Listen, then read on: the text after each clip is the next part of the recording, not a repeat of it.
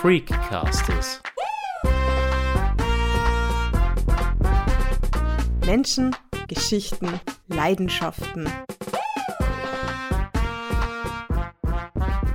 Das heißt, äh, auch wenn wir an Schnecken Leberkäse machen oder Schneckengulasch, ja, das klingt jetzt vielleicht sehr witzig und, und, und skurril, aber auch das hat äh, eine alte Tradition, denn früher war die Schnecke durchaus ein arme Leute essen und man hat definitiv Würste und so weiter mit Schnecken gestreckt. Heute ist das ganz anders. Wer Schnecken isst, gilt als Gourmet.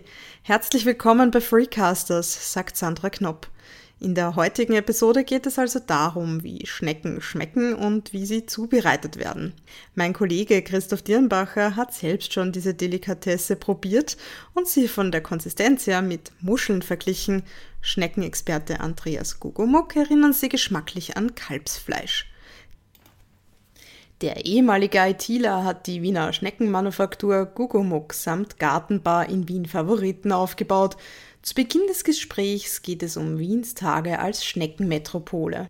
Ja, ja, den, den Schneckenmarkt, den gab es am Petersplatz laut Aufzeichnungen von, von Marktamt eigentlich noch bis Anfang des 20. Jahrhunderts.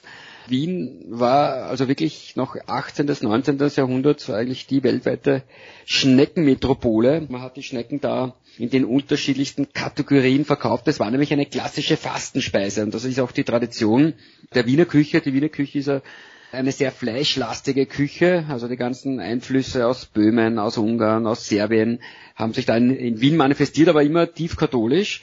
Und die Fastenzeit war ja ziemlich lange, also nicht nur 40 Tage vor Ostern, sondern man hat die ganze Adventzeit gefastet, jeden Mittwoch gefastet, jeden Freitag gefastet und mit der Schnecke eine willkommene Abwechslung auch gefunden. Das heißt, wir haben hier dasselbe Thema wie bei Wassertieren oder auch bei den Maultaschen, wo man das Fleisch in der Teighülle versteckt hat, damit es der Herrgott nicht sieht und somit das Fastengebot ein Stück weit umgehen kann, so auch mit den Schnecken, wenn ich dich jetzt richtig verstanden habe. Ja, genau. Also so als Herrgottsbescheißerle sind ja die, sind ja auch die Maultaschen, also man, man sieht's nicht. Äh, aber vielleicht da, vielleicht auch ein bisschen zurück.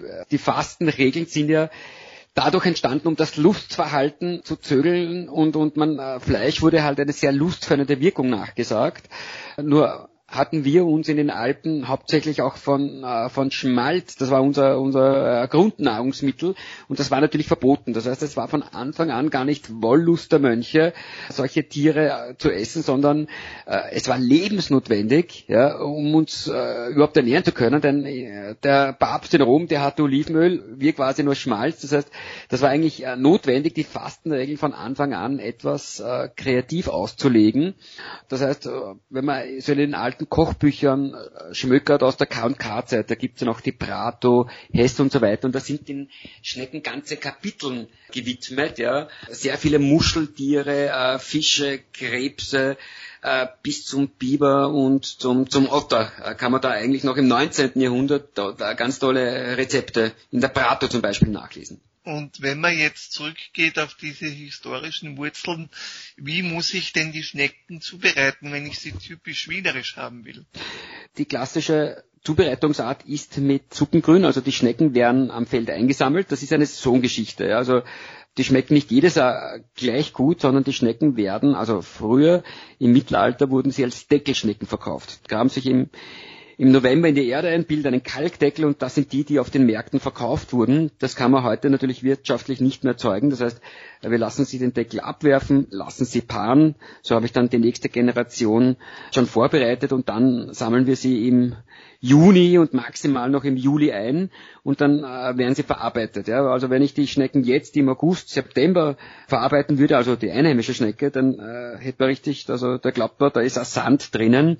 Da sind nämlich schon die ganzen Kalkkristalle, die sich schon im Muskelfleisch speichern, um einmal im Jahr diesen Deckel zu haben. Das heißt, der aufmerksame Zuhörer hat gerade gelernt, dass Juni Erntezeit ist für die heimischen Schnecken. Für die heimischen, also für die mediterranen Schnecken, auf die wir uns jetzt eigentlich hauptsächlich schon konzentrieren, ist es egal, weil die bildet im Winter keinen Kalkdeckel aus, aber bei der einheimischen, die nur im Frühjahr, genau. Wir haben äh, zwei mediterrane und die einheimische äh, und wir machen unterschiedliche Produkte mit den entsprechenden Schnecken. Also die klassische Weinbergschnecke, die bei uns heimisch ist, äh, das ist der Klassiker auch für die gratinierten Schnecken, das heißt mit Kräuterbutter.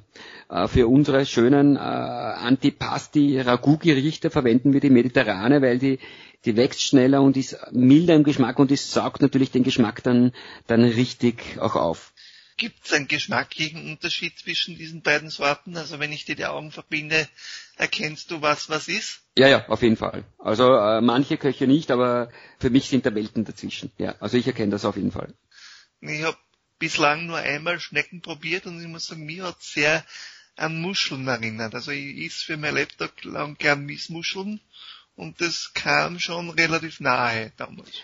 Von der Konsistenz äh, gebe ich da recht, also das auf jeden Fall. Also ich sage immer, äh, es ist so zwischen Muschel und Tintenfisch. Also das Schneckenfleisch ist kompakter als eine Muschel, aber äh, viel, viel weicher als das von einem Kalamar oder von Tintenfisch. Also ich sage immer, vom Biss ist dazwischen. Vom Geschmack bin ich aber da eher beim Vergleich Richtung Kalbfleisch mit einer leicht erdig nussigen Note. Also da würde ich fast eher äh, in die Richtung denken als an, an, an Muscheln wir haben ja jetzt äh, seit Corona ein, ein, ein, ein neues oder ein, ein, ein, ein schönes Konzept in unserer Gartenbar von Botanical Cocktail, Schnittlauchbrot und Schnecken in unterschiedlichen Varianten, wo man durchaus auch den Eigengeschmack rauskennen kann und zum Beispiel Snail and Chips. Ja, da sind die Schnecken altwienerisch mit Krenn und Senf und ein Hauch Sardellen mariniert und dann in Teig gezogen und dann, äh, also paniert und, und dann frittiert mit, mit Chips und da kann man durchaus schon den, den Kalbgeschmack, also me meiner Meinung nach irgendwie rausschmecken.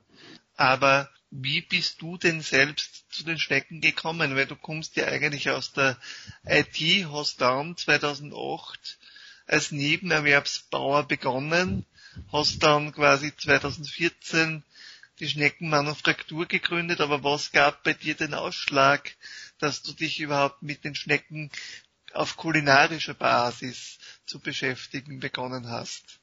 Ja, na, es war eigentlich ein, ein äh, im Jahr 2007, genau, ja, jetzt im August, das war sicher ein Augusttag, äh, und haben wir das Rondo durchgelesen vom Standard, das Magazin, am, am, am Freitag, und da war eine schöne Geschichte über damals, über den Christian Betz von Severin Corti.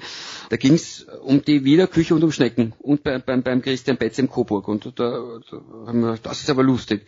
Und habe dann ein bisschen recherchiert und dann bin ich auch auf das Schneckenkochbuch gestoßen und habe dort aber dann zum ersten, also durch eigene Recherche bin ich dann auf die Wiener Tradition gestoßen, dass es in Wien einen Schneckenmarkt gab, dass es in den in eigentlich in allen alten Kochbüchern den Schnecken ganze Kapiteln gewidmet sind, dass es Fastenspeise war. Das war für mich eigentlich der ausschlaggebende Punkt, ja, mich damit zu beschäftigen, weil äh, Geschichte war immer schon so ein bisschen, auch in der Schulzeit, einer, einer meiner Lieblingsfächer und äh, so ticken wir noch heute. Also wir studieren alte Kochbücher und versuchen daraus ein, ein schönes Future Food zu machen und, und haben zum Beispiel das älteste Wiener Rezept, das ist ein kalter Eisalat mit Schnecken und Sardellen. Äh, das ist sicher schon 300, 400 Jahre alt, äh, ist auch in der Prato angeführt, aber ich kenne es auch von älterer Literatur her. Und äh, das haben wir zum Beispiel einmal so interpretiert, ein, ein Eistich, rund ausgestochen, eine Ampulle mit einer Altwiener Essigmarinade aufgesaugt, durch die Schnecke durch, in den Eistich hinein und um die Schnecke noch eine Sardelle gewickelt. Ja, und das ein bisschen modern angerichtet, aber ein Gericht, wie man es geschmacklich auch schon vor 300, 400 Jahren gekannt hat. Das heißt im Prinzip alte Rezepte neu interpretiert. Genau. Das heißt, äh, auch wenn wir an Schnecken Leberkäse machen oder Schneckengulasch, ja, das klingt jetzt vielleicht sehr witzig und, und, und skurril, aber auch das hat äh, eine alte Tradition, denn früher war die Schnecke durchaus ein arme Leute essen und man hat definitiv Würste und so weiter mit Schnecken gestreckt. Ja, also quasi um es billiger zu machen. Ja. Heute ist genau der Gegenteil der Fall. Es wird vielleicht äh, vom Eiweißgehalt ein, ein Vielfaches höher, denn die Schnecke hat viermal mehr Eiweiß als Rindfleisch. Äh, aber so machen wir einen schönen Schneckenleberkäse auch, der, der sehr gut auch bei unseren Gästen ankommt. Und wie alt ist die Schnecke, bevor sie sozusagen am Teller landen kann? Ja, das kommt jetzt auch auf die Gattung an. Also unsere klassische Weinbergschnecke braucht mindestens zwei Jahre, bis sie fertig ist. Äh, die mediterrane ist in vier bis fünf Monaten auch geschlechtsreif und fertig. Also die erkennt man dann, wenn sie am Rand so eine Art Ring ausbilden, dann ist das Haus nämlich auch wirklich sehr hart und, und, und fest. Äh, und wenn sie das noch nicht haben, dann ist vorne also wirklich die, die, die Enden sind noch sehr weich, also weil die Kaltdrüsen, da wird äh, äh, dann immer wieder äh, eine neue Schicht drauf gebaut äh, und so kann man die Schnecken auch nicht verarbeiten. Also auch wenn man jetzt kleine Schnecken benötigt, kann man keine jungen Schnecken essen, sondern verarbeiten kann man eigentlich nur die mit festem Haus und das sind die Geschlechtsreifen und das ist bei den Mediterranen nach vier Monaten der Fall, nach fünf Monaten bei den Einheimischen muss mindestens ein Winter dazwischen sein.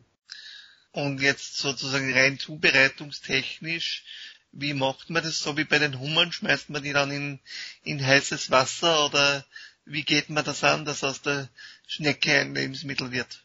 Ja, wir sind ja da auch äh, Österreichs erster EU-Schlachthof äh, für Schnecken und Schnecken werden per Definition nicht geschlachtet, denn für eine Schlachtung bräuchte es eine Richtlinie und in dieser Schlachtrichtlinie sind die Schnecken nicht angeführt. Das heißt, Schnecken werden im kochenden Wasser abgetötet. Aber auch da äh, ist sie vom ethischen Gesichtspunkt jeden anderen Tier überlegen, denn die Schnecke stirbt im Schlaf quasi, weil die werden eingesammelt und die fallen ganz natürlich in Trockenstarre. Also wenn wir zum Beispiel eine tropische Nacht haben, dann wacht die Schnecke nicht einmal in der Nacht auf. Das heißt, sie entleert den Darm und wartet wieder bis feucht wird. Da wir hauptsächlich auch mediterrane Schnecken züchten, stellen wir uns zum Beispiel, man sagt ja auch, die besten Schnecken gibt's auf Kreta. Wie oft regnet es in Kreta im Sommer? Zwei, dreimal. Ja, was machen die Griechen? Jeder stürmt raus und sammelt Schnecken. Den Rest schlafen sie. Das heißt, spätestens nach einer Woche in Trockenstarre ist sie im Tiefschlaf, die Schnecke, und dann kann ich sie wirklich monatelang im, im Keller lagern. Das macht ja gar nichts. Also die ist einfach im Tiefschlaf und in diesem Tiefschlaf wird sie in Sekundenschnelle im, im äh, im kochenden Wasser abgetötet. Und dann aus dem Haus rausgezogen mit der zweizackigen Gabel. Der Eingeweide-Sack wird alles in Handarbeit weggezwickt. Das Muskelfleisch mit Salz vermengt, abgebraust. Das ist, dient einmal zum Entschleimen. Dann wird das Ganze aufgekocht eine Stunde kochen lassen, ab, noch einmal heiß abgebraust und dann mit Weißwein, Lorbeer, Wacholder und da sind wir jetzt, da war glaube ich auch die Frage, wie man es wienerisch zubereitet. Äh, ja, und das ist die Wiener Rezeptur, klassisch mit ganz viel Suppengrün, also Petersilwurzeln, Pastinaken, Karotten, gelbe Rüben, Petersilie, Liebstöckel, Lorbeer, Wacholder, ganze Pfefferkörner, ein bisschen Salbe, ganz viel Thymian, äh, wird sie drei Stunden gekocht. Ja? Also, und dann ist sie, wenn man es vier Stunden kocht, ist wahrscheinlich weich jetzt so wie du gesagt hast, eine Miesmuschel. Wir kochen es gerne drei Stunden, weil auch, wir sind eben auch äh, ganz stolz auf, dass unsere Schnecken einen Biss haben, weil so können wir uns eben auch äh, sehr von Dosenware unterscheiden, die einfach einfach nur lätschert schmeckt und, und keinen Konsistenz und keinen Geschmack hat. Also so dass ich den Leuten recht gebe, das Beste ist die Butter. Das ist bei uns nicht der Fall. Also wir reduzieren den Knoblauch bei unseren Buttermischungen so, so weit, dass der Eigengeschmack nicht überdüncht wird. Also bei uns kann man, wenn man die Schnecken in den unterschiedlichsten Kräuterbuttervarianten auch kostet, auch noch immer den Eigengeschmack erkennen. Und jetzt Hand aufs Herz, wie ich heute in der Vorbereitung ein bisschen gesurft habe mit meiner Assistentin gemeinsam, mhm.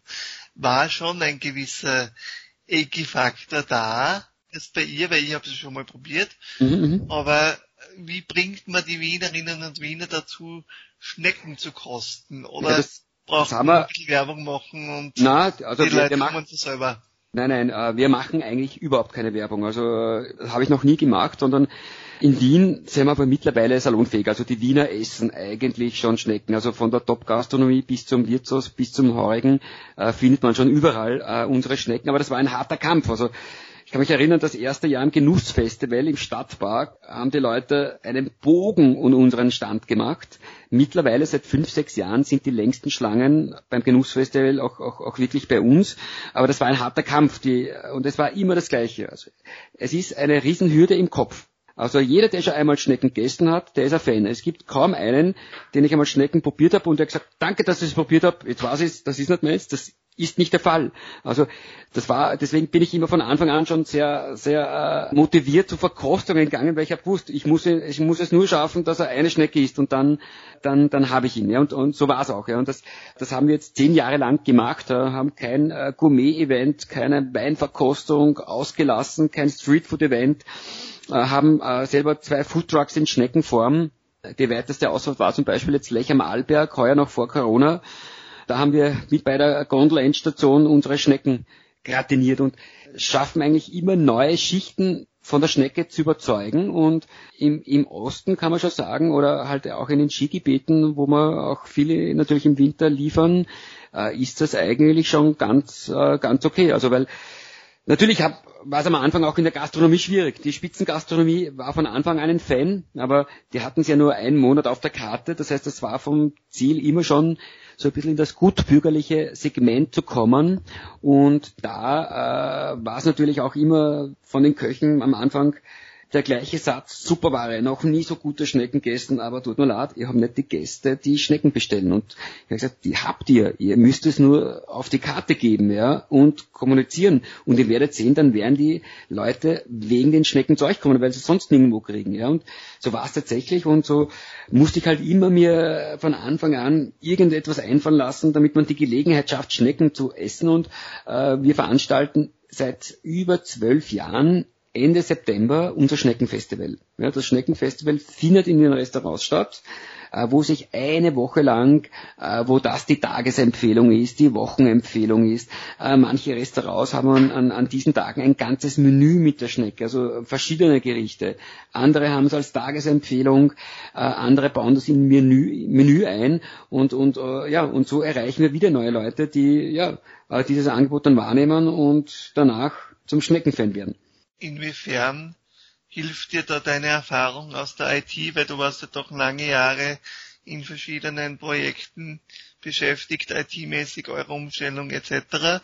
Äh, beim Aufbau zum Beispiel eine, eines äh, Webauftritts oder beim, bei der Etablierung eines Webshops kann man ja. da Erfahrungen aus den Vorjahren mitnehmen oder muss man da alles neu ja, Natürlich, also jetzt äh, zum Schluss, jetzt im Rückblick kann ich schon sagen, alles was ich gemacht habe, macht durchaus Sinn, weil äh, wenn ich äh, von Kind aus immer das Konzept hätte, den Hof von, von vornherein zu übernehmen, wäre ich ja nie auf die Schnecken gekommen. Also man muss schon auch in anderen Branchen gewesen sein, um über den Tellerrand hinauszublicken und, und äh, kreativ zu denken. Aber natürlich habe ich mir das, das Schwierigste ausgesucht. Also ein Produkt, das als ich angefangen habe, das niemand brauchte, das niemand wollte, äh, vor, wovor die meisten einen gesunden Respekt haben. Aber genau das war, weil zum Beispiel der Unterschied zum Wein. Ja, Wein liebt jeder, aber es gibt verdammt viele Winzer, um da eine Marke aufzubauen, äh, muss man sich extrem anstrengen. Ich bin in der Nische, also entweder du liebst es über alles oder du traust dich einfach nicht zum Probieren, aber ich bin in der Nische. Ja haben uns da eigentlich äh, relativ gut äh, zurechtgefunden. Und ja, also äh, wir haben ja seit dem Jahr 2016 auch äh, sieben Gangmenüs und da war ich mir auch nicht sicher, wer um Gottes Willen isst, äh, damals haben wir mit sechs Gängen begonnen, wer isst sechs Gänge Schnecken. Ja? Wir sind seit 2016, also seit vier Jahren, auf Wochen ausreserviert. Also wir haben das immer nur zwei, dreimal im Monat, aber wir haben Stammgäste, die noch nie ein Menü ausgelassen haben. Äh, zum Teil kommen sie ja auch aus dem Ausland angereist, ja, um, um äh, dieses Menü auch zu kosten. Also wirklich hatten schon extra die für uns aus, aus Polen, aus, zum Beispiel aus Litauen auch. Und ja, also man muss sich einfach trauen, ja, und, und dann funktioniert Und so wollen wir eigentlich auch, wir machen auch sehr viele Projekte, äh, wir sind auch im, äh, sehr engagiert in der Land, von der Landwirtschaftskammer gibt es dieses Green Care Programm, wo äh, wir auch äh, Programme haben für, für Schulen. Und wir machen so Schule am Bauernhof, ja, und da geht es uns auch darum, äh, die Kinder in Kreislaufwirtschaft oder die Jugendlichen in Kreislaufwirtschaft zu involvieren, Landwirtschaft, artgerechte Nahrung. Äh, und das Programm schaut bei uns so aus, dass wir ziemlich selbstständig durch den ganzen, äh, in Projekten durch den Hof geschickt werden. Also kommt zum Beispiel jetzt eine Tourismusschule aus Salzburg her. Ich steige aus dem Bus aus, ich mache eine kurze Begrüßung, zehn Minuten, wer bin ich, was mache ich, was haben Schnecken mit Wien zu tun und dann zähle ich durch. Eins, zwei, drei, vier, Schneckenkönigin. Eins, zwei, drei, vier, Schneckenkönig. Nummer eins geht drauf in mein Bistro. Ihr habt die Rezeptur von unserer Original Schneckenbutter. Ihr habt alle Zutaten. In 20 Minuten habt ihr die, äh, die Butter nach Rezeptur gemacht. Da habt ihr eine Schüssel, die Küche ist wieder sauber für die nächste Partie, denn wir haben vier, fünf Gruppen. Und dann überlegt euch zehn Minuten eine Rezeptur, die die Welt noch nicht gesehen hat. Und da sind sie kreativ, da kommen tolle Rezepte raus. Ja. Die anderen machen eine Millionenshow. Also die Schneckenkönigin hat die Karten und eine Frage lautet zum Beispiel so, was hat Weinbergschnecke mit Wein zu tun? A. Weinbergschnecken fressen die jungen Triebe von Wein. B. Weinbergschnecken schätzen den gleichen Boden wie Wein. Oder C. Zu Weinbergschnecken trinkt man am besten einen Wein. Oder D. 1720 hat Professor Ignaz von Weinberg die wohlschmeckendsten Schnecken zur Weinbergschnecke gekreuzt. Was meinst du? Das wüsste ich jetzt nicht, aber ich nehme mal an, dass die Schnecken am Weinberg heimisch sind Ob ich damit richtig liege, wirst du mir gleich sagen. Ja, also haben wir gar keinen Joker gebraucht. Ja, es ist der Boden. Ja, also das hat ja auch nur im deutschsprachigen Raum. Weinbergschnecken schätzen natürlich den gleichen Boden wie Wein. Das ist meistens auf kalkhaltigen Böden. Äh, zum Beispiel äh, unser berühmtester äh, Weinberg da in Wien ist der Nussberg und da kommt wirklich die Mineralik ja noch von den Austernschalen, die man dort noch immer oben findet. Ja.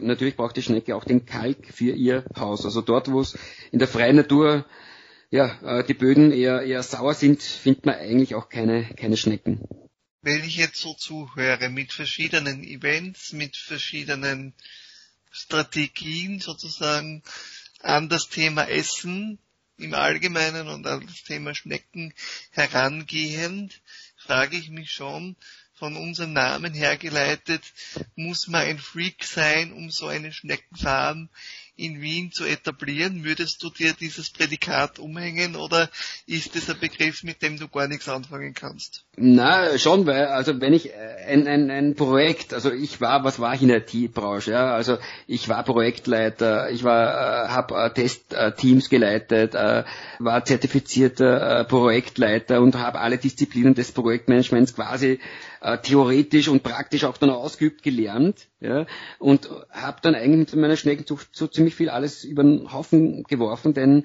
wir tun. Ja, also wir tun nicht lang überlegen, was und wieso und wie lange wir dafür brauchen, sondern wir starten einfach. Ja, und wir wissen bereits äh, durch unsere Erfahrung, das habe ich schon auch in der IT-Branche äh, gelernt. Also ich wurde immer als Experte verkauft. Das war natürlich am Anfang immer ein Riesenstress. Also du bist jetzt der Experte in diesem Bereich.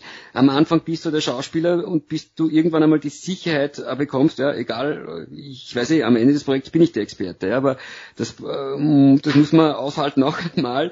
Das hat mir schon in der Tipp geholfen, dass ich einfach dran glaube, auch wenn mir jeder das ausreden wollte, weil ich habe gewusst, ja, es wird funktionieren. Es gibt diesen Trend zur Regionalität. Die Leute wollen wissen, was auf den Teller kommt und äh, es geht ja nicht mehr um äh, einen schön angerichteten Teller haben. Das, äh, jedes Gericht muss eine, eine Geschichte haben und das habe ich von Anfang an äh, mitgedacht und den Gastronomen schöne auch äh, Geschichten mitgeliefert über das alte Wien, über artgerechte Nahrung. Wir haben ja da schon mehrere Thinktanks aufgebaut auch mit anderen Freaks quasi, die in der Insektenbewegung sind. Da ist auch ein, ein tolles Kochbuch entstanden, das Wirk-Kochbuch oder jetzt ist die Neuauflage heißt äh, artgerechte Nahrung. Äh, und äh, da geht es auch darum, ja, also die Schnecke, also ist von Anfang an auf unseren Speiseplan gewesen. Also es gibt äh, auch der Homo erectus, das steht sogar im Naturhistorischen Museum. Da gibt es ja die Installation auch von der Lucy, also das sind unsere ersten zweibeinigen Vorfahren äh, vor einer Million Jahren und, die, und da steht im Naturhistorischen Museum, der aufrechte Gang des Homo erectus ist auf das Suchen in den Ufergebieten von Muscheln und Schnecken zurückzuführen. Ja, und die sind auch sehr reich an den Schilddrüsenhormon T3 und das war dann schlussendlich auch Turbo für unsere Evolution. Das heißt, die Kaltblütler haben ein, ein tolles Entwicklungshormon und das macht sie auch natürlich auch jetzt in unseren Zeiten wieder sehr interessant. Also einerseits ist sie äh, ein, ein, ein Future Food, weil ich äh, eben ganz wenig Ressourcen brauche wie für Säugetiere. Ich brauche nur einen Bruchteil an Wasser, an, an, an Futtermitteln, an Land, um hochwertiges Protein zu erzeugen. Es ist ethischer, weil die Schnecke stirbt im Schlaf und in Sekundenschnelle, ohne Transport und, und so weiter. Und eben auch vom gesundheitlichen Faktor. Ja. Also Freak ja, aber man muss sich auch mit anderen Freaks vernetzen um Erfolg zu haben, höre ich heraus. Ja, na, und man muss sich einfach trauen und weitermachen. Natürlich gab es von Anfang an immer Zweifeln.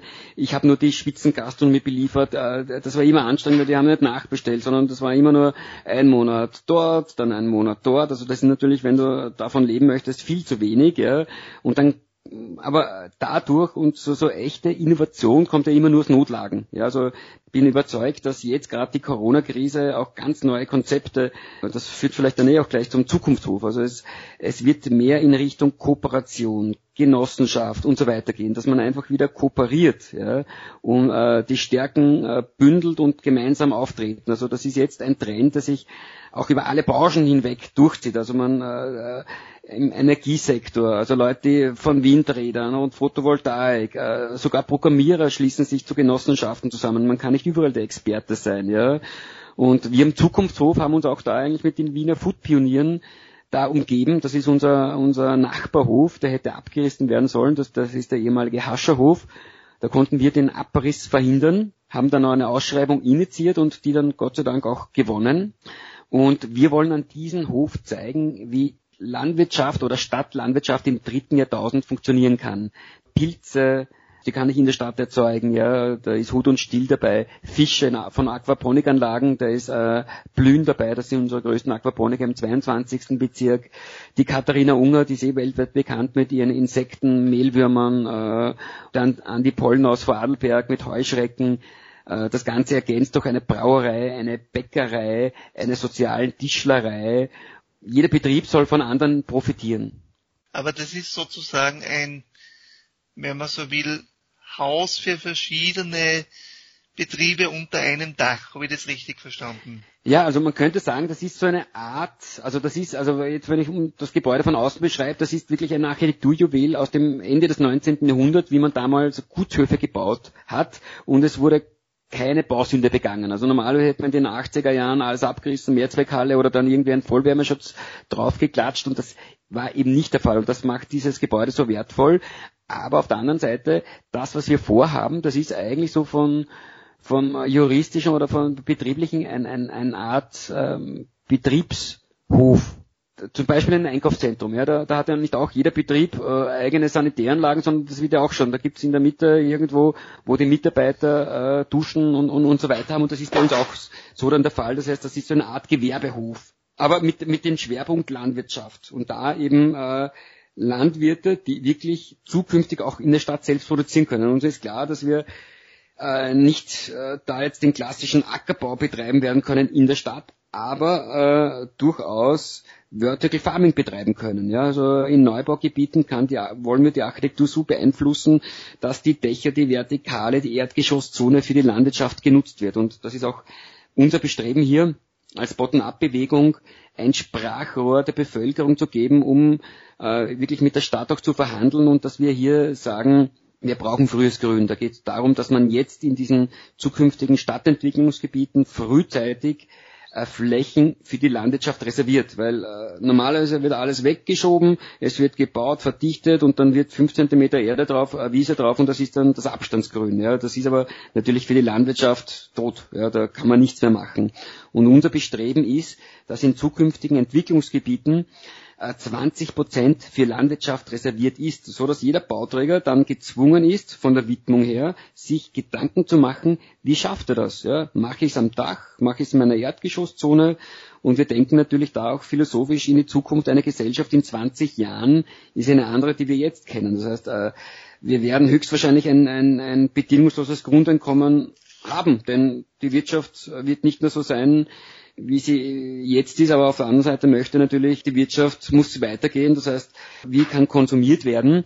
Nur wie schaffen wir jetzt die Gesellschaft jetzt schon darauf vorzubereiten. Ja, und äh, unser Thema ist, wir wollen eine, eine Generation von mündigen Stadtproduzenten. Das heißt, wenn es die klassischen Jobs, Arbeitsverhältnisse nicht mehr gibt, äh, wollen wir sie zu kleinen Produzenten, kleinen selbstständigen Produzenten machen, äh, wo sich alles um das Thema Essen geht. Weil Essen müssen wir immer, ja, also von der Urproduktion über die Verarbeitung, über Logistik und das äh, zum Beispiel in meinem Gebiet rundum Rotneusiedl, das ist das größte Entwicklungsgebiet der nächsten ja, äh, Jahrzehnte in, in Wien. Und da ist man noch ganz am Anfang. Also da gibt es noch gar keine Widmung und das ist jetzt genau die, die heiße Phase, wo wir als Zivilgesellschaft äh, massiv mitplanen möchten, also wirklich äh, versuchen, partizipativ hier auch eine, eine, eine, eine gescheite Rolle zu kriegen, dass wir diese Konzepte mitentwickeln können. Ja? Wie kann eine Gesellschaft der Zukunft funktionieren, wo wir in den Widmung jetzt schon definiert haben, äh, es muss Landwirtschaft geben.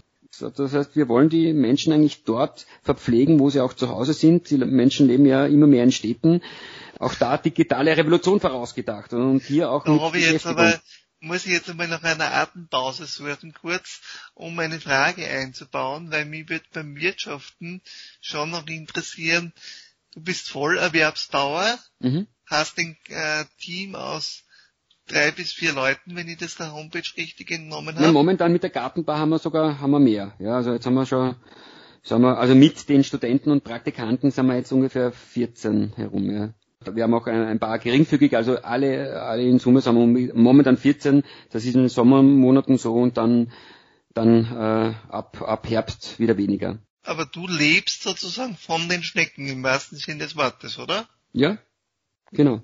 Wie waren da die ersten Jahre ökonomisch betrachtet? Ist das etwas, das ein bisschen gedauert hat, bis das in Schwung kam, oder ist das vom Anfang an durchaus ja, na, natürlich. Also äh, ich habe das nur alleine betrieben. Also nur mit fam familiärer Unterstützung habe ich das sicher bis ins Jahr 2000 also ich habe das zwei Jahre äh, im Nebenerwerb alleine gemacht und dann fünf weitere Jahre nur allein. Und dann erst mit dem Gewerbebetrieb, äh, Küchenchef, Assistentin und so weiter alles aufgebaut. Ja, also im Gegensatz zu einem IT-Startup war unser äh, ja, Wachstum sehr, sehr langsam, aber beständig. So wie die Schnecke ja auch manchmal den Ruf hat, langsam zu sein. Nicht? Genau, genau.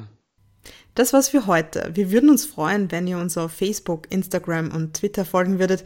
Übernächste Woche begeben wir uns übrigens mit dem Schriftsteller Günter Zeuner auf eine historische Verbrecherjagd durch Wien. Am Mikrofon verabschiedet sich Sandra Knopp.